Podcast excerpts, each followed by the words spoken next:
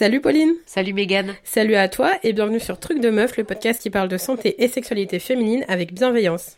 Et cette semaine, on parle de précarité menstruelle avec Fanny de l'association Règles élémentaires. L'association organise des collectes de protection périodique partout en France, mais aussi des ateliers de sensibilisation auprès des jeunes et dans les entreprises. Et la précarité menstruelle, eh bien, c'est un enjeu de santé publique majeur puisque 4 millions de femmes sont concernées en France et ont des difficultés à acheter les produits dont elles ont besoin pendant leurs règles. Fanny nous a expliqué qu'on peut toutes et tous agir chacun à notre niveau et que des progrès sont encore à venir. Tout commence d'ailleurs par l'éducation des plus jeunes et la levée du tabou sur les règles. C'est donc un épisode passionnant qui t'attend. N'oublie pas de t'abonner à notre podcast, de nous laisser un commentaire et de nous suivre sur les réseaux sociaux. On te souhaite une bonne écoute.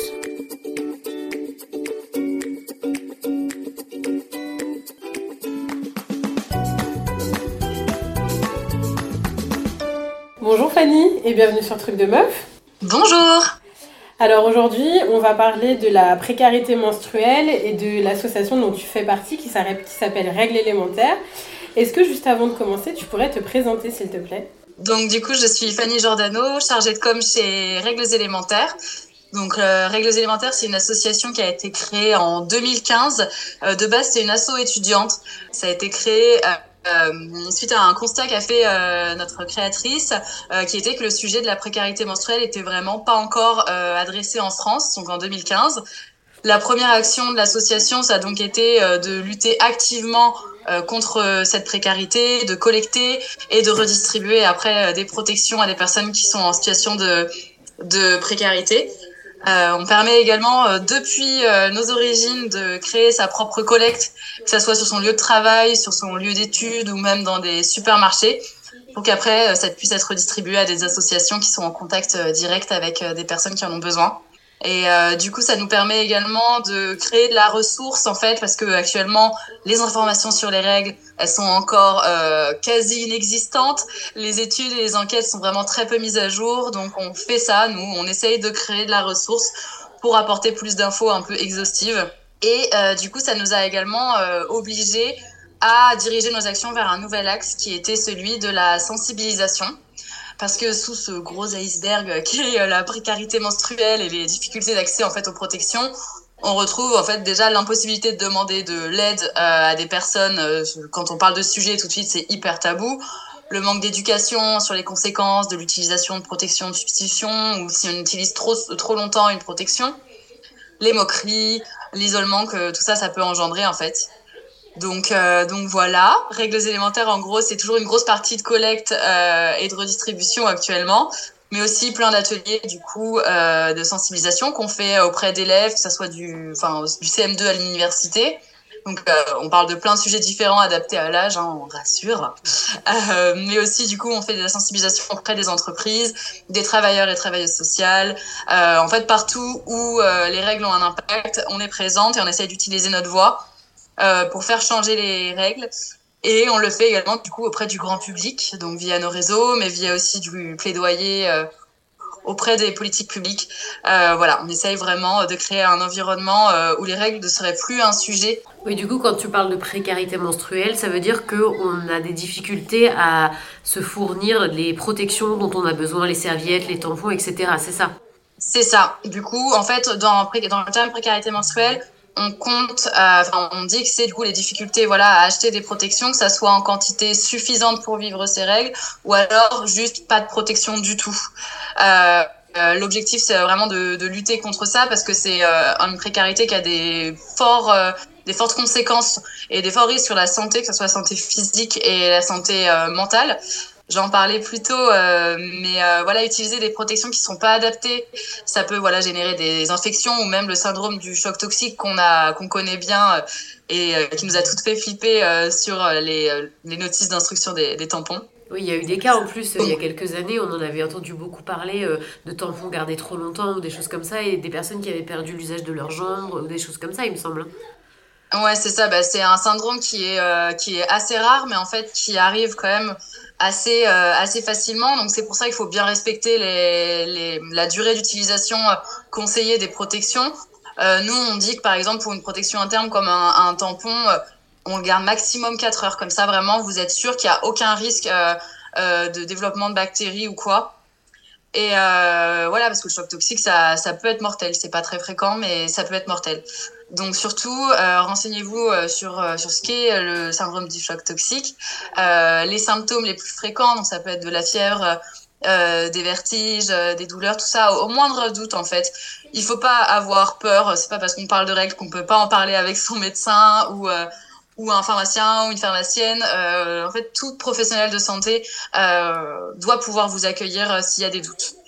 Mais euh, du coup, voilà, et donc ça, c'est pour, on va dire, les symptômes les plus visibles, les risques physiques, mais pour les risques euh, sur la santé mentale, en fait, c'est beaucoup plus insidieux, mais ça va être de l'isolement, de l'absentéisme, parce qu'on n'a pas des protections pour pour gérer ses règles convenablement. Donc, euh, aller au, à l'école ou au travail quand euh, on est quasi sûr de faire une tâche ou quand on utilise juste du papier toilette euh, comme protection, c'est vraiment très compliqué. Donc, en fait, ça engendre un grand repli sur soi pour les personnes qui sont euh, en situation de précarité menstruelle. D'ailleurs, j'avais vu qu'en France, il y a près de 2 millions de femmes qui sont concernées par la précarité menstruelle. C'est Médecins du Monde qui avait fait une étude là-dessus. Et euh, je me demandais du coup qui, est concerné, qui sont ces femmes? Est-ce que c'est plutôt des jeunes? Parce qu'on imagine que c'est souvent par exemple des étudiantes qui n'ont pas de moyens, ou est-ce que c'est pas forcément le cas et ça peut justement toucher tout le monde? Bah alors déjà, euh, oui, ça peut toucher tout le monde. Ça, touche vraiment des profils qui sont très différents. Euh, nous, on a fait une, une, une étude là en début d'année à l'occasion du 8 mars 2023 on a fait une enquête avec Opinionway pour actualiser en fait les chiffres de la précarité menstruelle qui sont vraiment tout le temps sous-estimés. Et du coup, là, on estime que c'est 4 millions de femmes euh, qui sont concernées ah oui. par la question euh, en 2023 en France. Donc, c'est vraiment le double euh, d'il y a deux ans. Euh, l'inflation, euh, on la connaît, euh, ça a grimpé de 5,2%, je crois, en 2022. Donc, ça pénalise très fortement les Français et du coup les Françaises qui ont déjà une situation économique qui est structurellement plus fragile, quoi. Mais parmi les personnes les plus touchées, effectivement, euh, on, a plein de profils, mais les jeunes, du coup, de 18 à 24 ans et les mères célibataires, c'est vraiment euh, celles et ceux qui sont en première ligne. Par exemple, chez les 18-24 ans, c'est 44% euh, d'entre eux qui sont en situation de précarité menstruelle. Donc, c'est énorme. Et en gros, si on combine les jeunes et les mères célibataires, ça représente 1,7 million de personnes en France. Oui, Donc, euh, c'est quand même des chiffres qui sont assez affolants. Et du coup, est-ce est que vos chiffres, ils sont euh, euh, comment dire, euh, est-ce qu'ils est qu sont réels entre guillemets ou est-ce qu'il y a quand même euh, pas mal de personnes qui ont, enfin, qui déclarent pas en fait la précarité menstruelle ou est-ce que vous êtes vraiment très très proche de la réalité? C'est une étude qui est quand même, je pense, assez représentative euh, de la situation actuelle, bien que évidemment des situations de précarité menstruelle qui peuvent être plus ponctuelles. Euh, c'est des choses qui peuvent être très traumatisantes euh, tant sur le plan physique que, euh, que mental. Ouais, là, notre étude, elle se base quand même plutôt sur des personnes pour qui c'est une situation fréquente et régulière, et vraiment que c'est euh, structurel de leur manque de, de moyens. Quoi.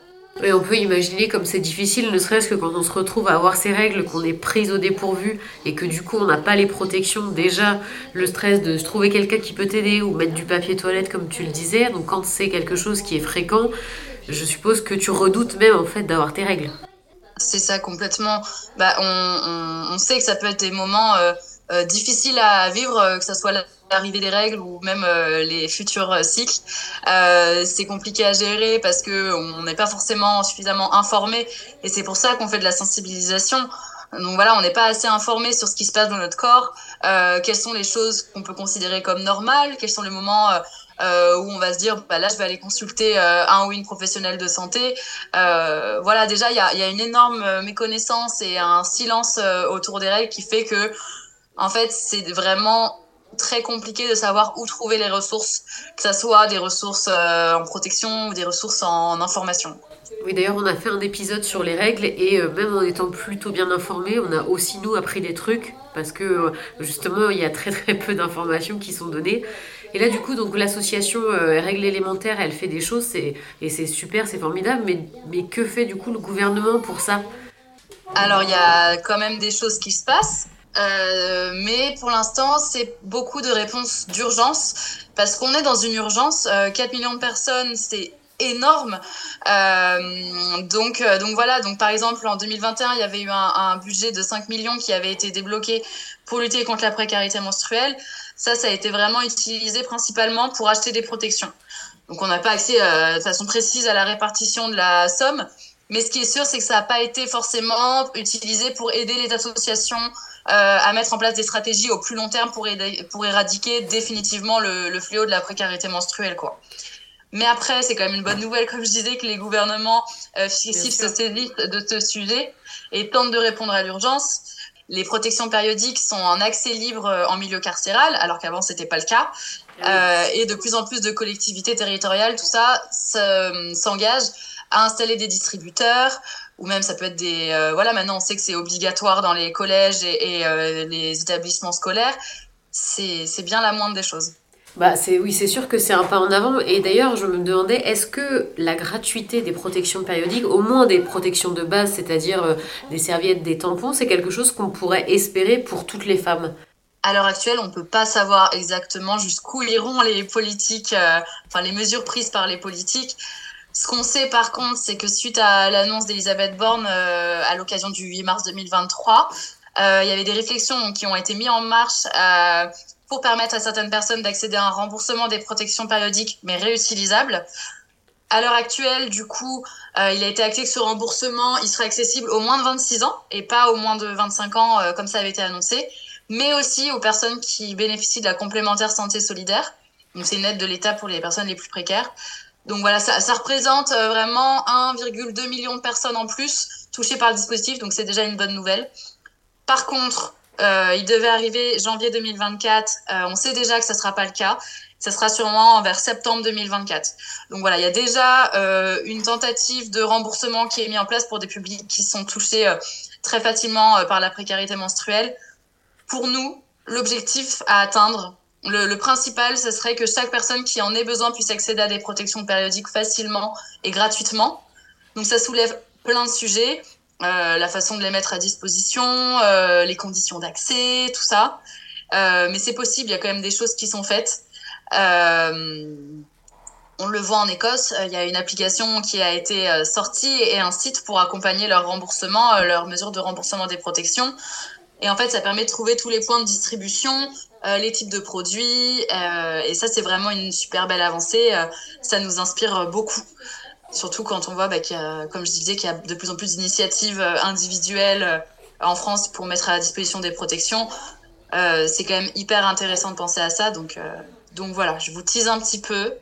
Mais actuellement, on est en train de développer une, une, solution un peu semblable à celle de l'Écosse qui pourra faciliter la vie de toutes les personnes qui ont déjà vécu une galère et qui n'ont pas trouvé de protection en mettant vraiment à disposition tous les lieux ou trouver des protections gratuitement. Oui, ça c'est super bien de, déjà qu'il y ait des lieux et de savoir où ils sont. Effectivement, euh, on, avait euh, discuté avec euh, Gaëlle qui a le, compte Instagram Kiffe ton cycle, notamment des règles, et elle nous disait aussi que nous, à notre échelle, donc il y a les collectes certes, mais qu'on peut aussi toujours effectivement avoir sur soi des protections périodiques, être prêt à, à dépanner d'autres femmes qui en auraient besoin. Mais encore faut-il euh, arriver à demander quand on a besoin, parce que tu parlais de ça, du fait que, que, que c'est un peu tabou. Est-ce que tu, tu, penses aussi que ce tabou autour des règles renforce vraiment la précarité menstruelle ou pas? Ouais, complètement. C'est euh, complètement lié. Et euh, en fait, l'objectif, nous, de briser le tabou des règles, c'est de créer vraiment un environnement où avoir ces règles, c'est pas une honte. Parce qu'on peut dire que les choses avancent et qu'on en parle de plus en plus, mais à l'heure actuelle, on est toujours un peu honteux ou honteuse de sortir une protection de sa poche en plein public. Donc, euh, donc voilà, c'est, ça revient en fait à parler de règles sans détour quand le moment se présente. Euh, ça peut être garder une protection sur soi si jamais quelqu'un autour de nous en a besoin et le dire qu'on a des protections. Euh, militer auprès de ses employeurs et employeuses, euh, ses profs, tout ça. Et en fait, tant que l'opinion publique euh, n'aura pas conscience de la charge que ça représente, la charge mentale, financière, euh, la charge organisationnelle, euh, ben on pourra pas changer les choses profondément et euh, changer les choses dans une plus large mesure. Du coup, si par exemple on est concerné par la précarité menstruelle, vers qui est-ce qu'on peut se tourner? À qui est-ce qu'on peut demander de l'aide? Est-ce qu'on peut aller demander, je sais pas, à notre médecin traitant? Est-ce que vous, on peut venir vous voir? Comment ça se passe? Alors, euh, en fait, ça va dépendre un petit peu du contexte dans lequel on se trouve. Par exemple, pour les étudiants et étudiantes, il y a plein de projets, d'associations euh, qui sont mis en place pour faire des distributions de, produits de première nécessité. nous, on est en collaboration en fait, en partenariat avec ces associations et on leur redistribue tout le fruit des dons que les personnes nous font. Et donc après, c'est ces associations-là associations -là, directement qui vont être en contact et qui vont permettre à une jeune, par exemple, d'avoir des protections. Après, il y a également euh, des associations euh, qui luttent contre la précarité de façon euh, plus large. Ça peut être le Secours populaire, ça peut être la Croix-Rouge, tout ça. Donc il y a des grosses organisations et des organisations plus locales. Faut pas hésiter à se rapprocher des acteurs et actrices qui luttent contre la précarité parce que c'est une forme de précarité en fait. Là, on parle vraiment de ça et on est trop souvent relégué à un sujet voilà où, on devrait avoir quelque chose à part pour s'occuper de la précarité menstruelle, alors qu'en fait, voilà, c'est une précarité comme les autres et c'est quelque chose, il faut qu'il y ait des solutions et, et à l'heure actuelle, elles sont souvent du côté associatif. Et, d'ailleurs, là, là, tu parles effectivement de, ça, des personnes vers qui on peut se tourner. Euh, moi, la question que je me posais, c'est plutôt en termes de choix. Tu sais, quand euh, bah, tu n'as pas le choix de la, de la, protection que tu peux utiliser parce qu'on te la donne, c'est déjà bien. Est-ce que c'est facile aussi d'exprimer, bah, par exemple, qu'on veut pas mettre de tampons, qu'on veut pas mettre de serviettes, ou quand, par exemple, on a envie de faire un peu attention euh, à la qualité des produits ou, ou même à l'impact environnemental Est-ce qu'il y a des solutions pour ça qui sont apportées, même quand on est dans la précarité? Alors, euh, bah, une solution proposée par le gouvernement serait du coup la, le remboursement des protections réutilisables, par exemple, pour euh, opter euh, pour des pour un, une solution plus durable et ouais, plus durable et plus saine. Après, c'est assez compliqué en fait de trouver des protections où, on sait exactement ce qu'il y a dedans. Euh, les, la composition est pas encore transparente. Euh, c'est un grand chemin et un grand combat qu'on mène également euh, euh auprès du ministère de la Santé euh, pour savoir ce qu'il y a dans nos protections. Donc à l'heure actuelle, malheureusement, quand on est en situation de précarité, les, euh, les possibilités sont encore un peu réduites et on se retrouve souvent en fait à, à avoir juste un choix de protection jetable, donc serviette ou tampon. Euh, c'est une mauvaise nouvelle pour les personnes qui n'aiment pas ces, euh, ces, protections et à qui ça ne convient pas. Après, ça reste les protections qu'on collecte le plus parce que c'est aussi les plus abordables pour, euh, pour faire des dons et c'est aussi quand même les plus simples à utiliser pour des personnes qui sont en situation de précarité. On peut imaginer qu'une personne en situation de rue euh, pourra pas utiliser du réutilisable. Donc voilà, pour l'instant, malheureusement, c'est encore beaucoup de dons de, de protection jetable. Oui, tu parlais de Malheureusement ou pas. Oui, c'est toujours mieux que rien, effectivement. Et tu, tu, parlais là de la composition. Ceci dit, même sans être dans la précarité, c'est assez difficile de bien choisir sa, sa protection périodique. Est-ce que là, dans les, les actions que vous menez, notamment auprès des jeunes publics, il y a aussi un peu des explications sur comment bien choisir sa protection périodique? Ouais, c'est ça. En fait, auprès des jeunes, euh, ce qu'on fait, c'est qu'on essaye vraiment euh, d'être présent et présente même avant qu'elles aient leurs règles, euh, pour leur apporter de l'info, leur expliquer tous les choix qui s'offrent euh, à elles et eux. Du coup, on leur présente tous les types de protection, leurs avantages, leurs inconvénients, euh, comment les utiliser, euh, combien de temps on va pouvoir les utiliser. Euh, donc ouais, c'est hyper important en fait que les jeunes aient toutes les cartes en main pour après pouvoir soit gérer ces règles de façon sereine, soit aider les personnes qui a autour de soi avec des informations concrètes et, et vérifiées. Je voulais savoir du coup euh, comment ça se passe les collectes si on veut en organiser une, si on veut participer à une collecte. Euh, du coup, je suppose qu'on fait appel à vous euh, pour s'organiser, mais comment ça se passe bah, sur le terrain du coup? Bah alors déjà, en fait, nous, c'est vrai qu'on propose à chacun et chacune d'organiser sa propre collecte. Donc peu importe la taille, ça peut être et peu importe la durée d'ailleurs. Donc ça peut être vraiment des collectes euh, immenses en supermarché, euh, enfin immenses, des grandes collectes dans un grand supermarché, ou alors une toute petite collecte dans un cabinet médical qui va être sur toute une année. Donc euh, donc voilà, ça directement sur notre site internet. En fait, on a accès euh, à des informations qui vont guider euh, pour, enfin guider et faciliter la vie des personnes qui veulent organiser ça pour l'animation, euh, comment contacter un supermarché, euh, comment prendre la parole sur le sujet, et du coup récolter un maximum de dons.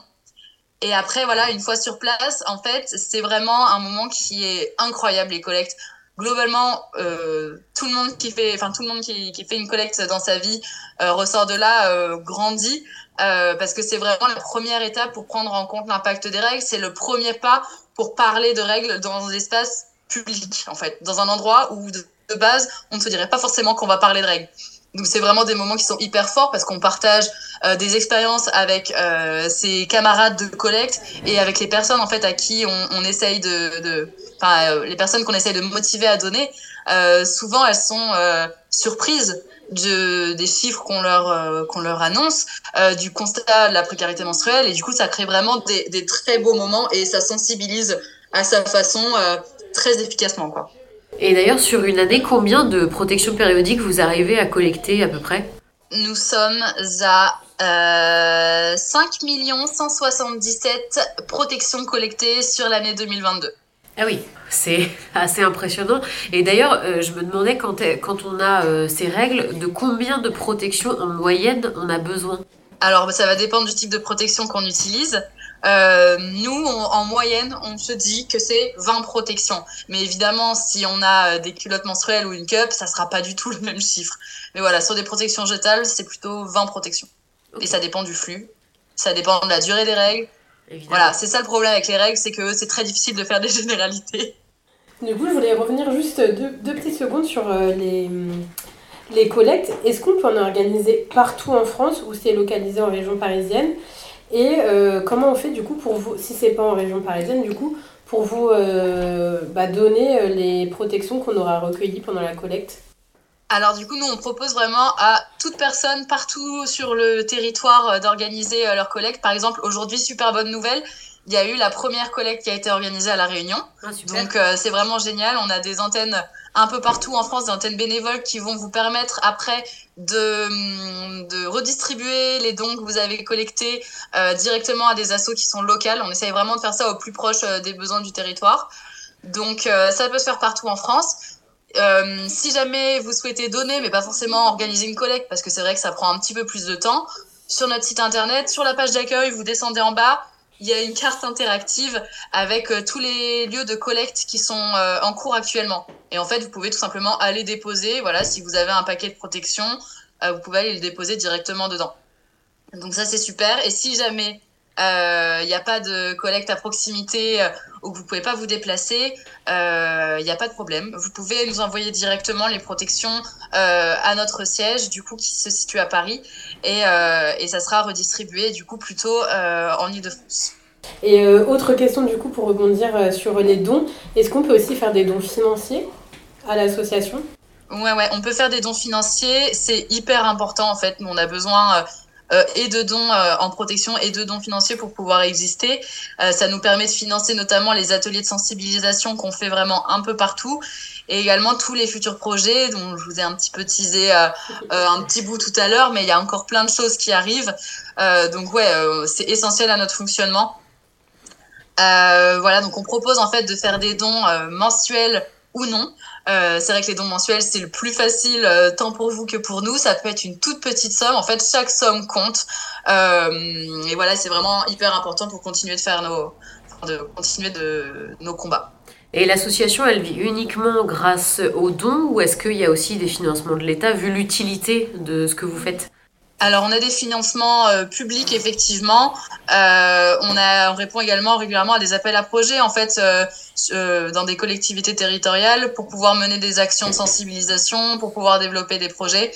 Donc voilà, en fait, on a un financement qui est assez varié, mais on a beaucoup de donateurs et donatrices privées, individuelles, et ça, c'est vraiment la, clé de voûte de notre activité. Est-ce qu'à notre, à notre échelle, il y a autre chose qu'on peut faire euh, que de faire des dons, par exemple, pour sensibiliser à la précarité menstruelle Ouais, il y a plein de choses à faire. Euh, euh, parler de règles, déjà, comme on disait tout à l'heure. Si on crée un environnement où les règles ne sont pas un sujet tabou, déjà la précarité menstruelle aura pris un, bon petit coup dans la tête. Et après, sinon, si on ne peut pas faire des dons financiers parce qu'on n'a pas la possibilité, euh, c'est bien normal et on peut faire un don en temps. Donc, euh, vous lancez dans le, dans le bénévolat, que ce soit du coup pour une collecte ou alors pour euh, des actions beaucoup plus ponctuelles. On propose différents formats, que ce soit de la sensibilisation, donc tenir des stands, que ce soit pour aider l'équipe logistique à redistribuer les dons. Tout ça, on a mis à dispo, nous, un formulaire sur nos réseaux sociaux pour être au courant des missions qu'on propose proches de chez vous. Et après, la façon quand même qui pourrait être hyper intéressante pour faire avancer le sujet euh, et la façon la plus accessible, c'est de partager nos messages, que ce soit de relayer les posts sur les réseaux sociaux, de prendre la parole dans son entourage, euh, sur son lieu de travail. Voilà, je me, je me répète, hein, mais euh, sur il y a plein d'outils euh, de récap, de visuels, et qui pourront voilà, aider à, à, à nourrir, euh, à nourrir son langage, à nourrir son discours, et euh, à terme, à vraiment briser le tabou. ouais. De toute façon, on mettra tous les liens euh, en, description du podcast pour que les gens puissent retrouver euh, toutes les informations. Euh, si ça te va, Fanny, on va passer à la deuxième partie euh, de l'épisode. On a quatre idées reçues qu'on a pu trouver justement sur la précarité menstruelle et on aimerait que tu nous dises bah, si elles sont vraies ou elles sont fausses.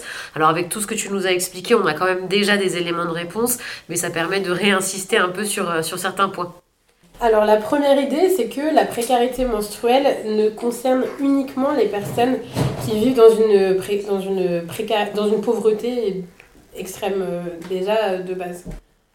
Alors non, euh, la précarité menstruelle, c'est vraiment un phénomène de masse euh, qui en fait peut arriver de façon plus ou moins soudaine. Ça peut être suite à la perte d'un emploi, ça peut être dans un changement de contexte familial, tout ça.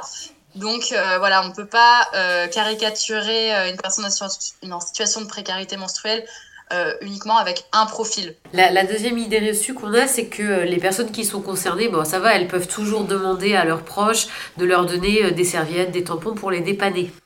Eh ben pas forcément, parce que euh, comme on l'expliquait euh, avant, euh, voilà, les règles, ça reste encore trop souvent un, un sujet, euh, un sujet de honte euh, en fonction du contexte culturel, euh, du contexte familial, du contexte religieux. Euh, on n'a pas forcément accès à un endroit et à des personnes euh, à qui on se sent de demander ça. Donc non, c'est pas aussi simple que ça. Avoir ces règles, ça coûte très cher, euh, que ce soit donc pour soi ou pour euh, son entourage. Tout le monde n'est pas en capacité d'acheter un paquet de protection euh, pour dépanner son ami, pour dépanner quelqu'un de sa famille. Et en plus, comme on disait plus tôt, c'est hyper dépendant du contexte culturel, familial, religieux, tout ça. Et donc, on n'est pas forcément dans une situation où on peut parler de ce sujet, où on peut demander de l'aide euh, à ses proches. Du coup, la troisième idée reçue, c'est que la précarité menstruelle n'est pas un sujet de santé publique, n'est pas un problème plutôt de santé publique. Alors, cette question, ça, on l'a déjà entendu plein de fois. Oui, on se Mais si. Et c'est bel et bien euh, un enjeu de santé publique, la précarité menstruelle et l'éducation menstruelle, parce que, comme on l'a vu, il y a des millions de personnes en France qui, euh, qui sont euh, sujettes à des risques graves qui peuvent entraîner la mort, on l'a dit quand même, euh, à cause d'un accès trop compliqué à des protections périodiques gratuites. Donc si, si, on parle de 4 millions de personnes, et ces 4 millions de personnes-là doivent être... euh, doivent être euh, considérées et on doit leur apporter une solution pour les aider à mieux gérer leur santé menstruelle. Ouais. Et ça, c'est pareil, c'est la dernière idée reçue qu'on a, tu y as déjà répondu, mais j'aimerais qu'on revienne dessus encore une fois, c'est que mettre du PQ ou une serviette, par exemple, bah, c'est la même chose finalement. Pas du tout. Alors, euh, si déjà on ne sait pas exactement ce qui se cache dans nos protections, euh, je ne vous conseille pas euh, de euh, regarder ce qu'il y a dans le papier toilette. Euh, le papier toilette, c'est pas fait pour rester en contact avec les muqueuses, euh, même si on porte voilà une protection externe comme une serviette, c'est contre la muqueuse et, euh, et contre la vulve qui est vraiment très fragile et on ne peut pas euh, faire ça. Ça, déjà, ce n'est pas fait pour, ça n'absorbe pas de la même façon qu'une serviette, c'est pas les mêmes composants, c'est pas la même utilité. Et il y a vraiment des risques d'infection, de démangeaison. Euh, voilà, ça peut être des choses beaucoup moins graves que le syndrome du choc toxique, mais du coup, c'est beaucoup plus fréquent que ce qu'on peut penser. Voilà, des infections, euh, voilà, des démangeaisons. Oui, puis on peut supposer que si déjà on est en précarité menstruelle, aller voir un médecin, aller voir un gynécologue parce qu'on a une infection ou une problématique comme ça, euh, ça devient quasiment impossible. C'est ça, c'est euh, hyper compliqué. En fait, souvent, c'est des personnes qui ont, peu accès aux soins euh, et pourtant qui sont dans des contextes où euh, il faudrait vraiment avoir un accompagnement poussé. Euh, et c'est pas le cas actuellement. Donc oui, si on peut recommander au maximum de ne pas utiliser des protections, euh, enfin des choses qui ne sont pas faites pour, euh, on, on connaît bien la technique du papier toilette parce qu'en vrai, on l'a presque tous et toutes déjà utilisé dans un moment où ça nous dépannait et ça a été sur une fois mais il faut pas que ça se reproduise à chaque fois et, euh, et ça peut être d'autres solutions euh, qui paraissent plus euh, plus mais du papier journal, ça peut être utilisé. Dans certains pays, ça peut être du sable. Euh, voilà, et en fait, c'est vraiment pas adapté. Euh, on peut s'en douter, et c'est important de, de ouais, d'essayer d'accéder. Non, et c'est important que qu'on puisse accéder facilement et gratuitement à des protections saines et adaptées à notre corps. Super Fanny. Et, si on a euh, envie d'aller plus loin, de se renseigner davantage, est-ce que toi tu aurais un film, une série, des livres ou même du contenu à nous conseiller pour les personnes bah, voilà, qui auraient envie de se renseigner? Ouais, alors euh, déjà, euh, on peut parler aussi de comptes sur les réseaux sociaux. Il y a quand même de plus en plus de comptes qui traitent du sujet, donc ça c'est génial. Le nôtre évidemment, hein, petite promo. Euh, mais il y a aussi des choses comme euh, SPM ta mère qui va parler euh, euh, du syndrome prémenstruel. Euh, on a d'autres associations également qui prennent euh, qui prennent la parole sur le sujet de la précarité menstruelle et des conséquences que ça peut avoir.